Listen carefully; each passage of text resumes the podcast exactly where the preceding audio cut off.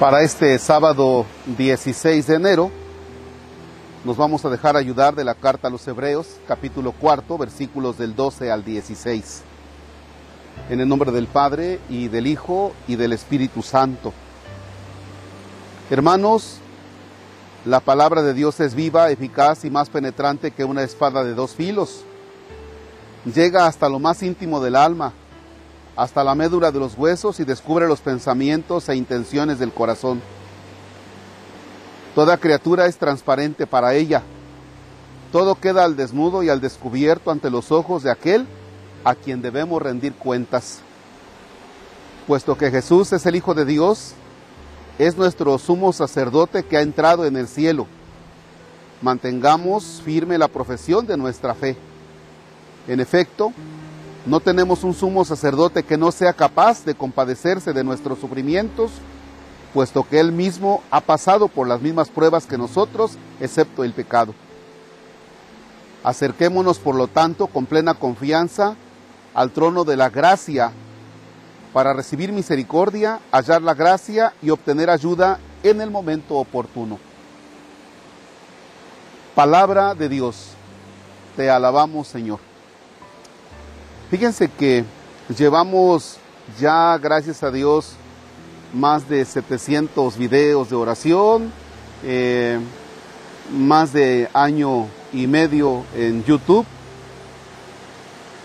Y en ocasiones algunas personas me encuentran y me dicen, Padre, oiga, pues yo lo sigo en YouTube y las oraciones me han ayudado mucho.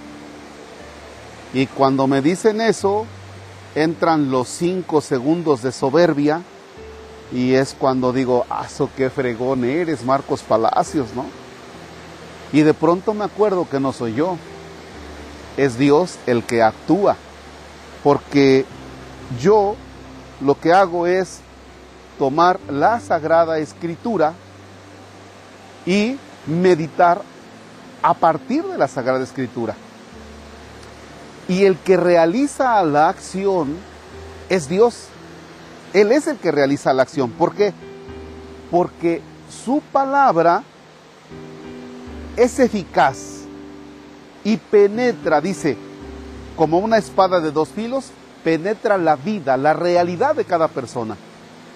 El padre Marcos, los demás sacerdotes, la religiosa, los seminaristas, solo somos instrumentos, pero es su palabra él, por medio de la palabra, Él se hace presente y sabe la vida de cada uno de nosotros, cada una de las situaciones.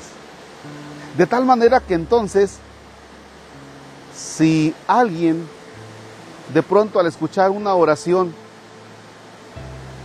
se va iluminando su caminar, no es porque el Padre Marcos se sepa la vida de todos y tiene una palabra para ayudar, no, es Dios. Y en ese sentido es que yo los quiero invitar para que tengamos ese contacto constante con la Sagrada Escritura. Si se dan cuenta, yo lo que hago es decirles el día en que estamos. Después de decirles el día, también les comento qué texto vamos a meditar con la finalidad de que ustedes en su hogar tomen la Sagrada Escritura, vayan poniendo esa pausa para dejar que Dios vaya penetrando en nuestra historia personal. Algo que les recomiendo mucho a los niños de primera comunión cuando reciben la, la, Biblia, la Sagrada Escritura, es que no la guarden, porque muchas veces guardamos la Sagrada Escritura y también hacerles el comentario. Eh, ojalá tengas algún lápiz, algún lapicero con el que vayas subrayando aquellas palabras que para ti tienen un significado de acuerdo a la historia personal. La palabra de Dios es viva y eficaz, penetrante, llega hasta lo más íntimo de nuestra alma. Dejemos que esa palabra actúe. Padre nuestro que estás en el cielo, santificado sea tu nombre. Venga a nosotros tu reino. Hágase tu voluntad en la tierra como en el cielo. Danos hoy nuestro pan de cada día. Perdona nuestras ofensas como también nosotros perdonamos a los que nos ofenden. No nos dejes caer en tentación y líbranos del mal. Señor esté con ustedes. La bendición de Dios Todopoderoso, Padre, Hijo y Espíritu Santo desciende y permanezca para siempre. Amén. Bonito día.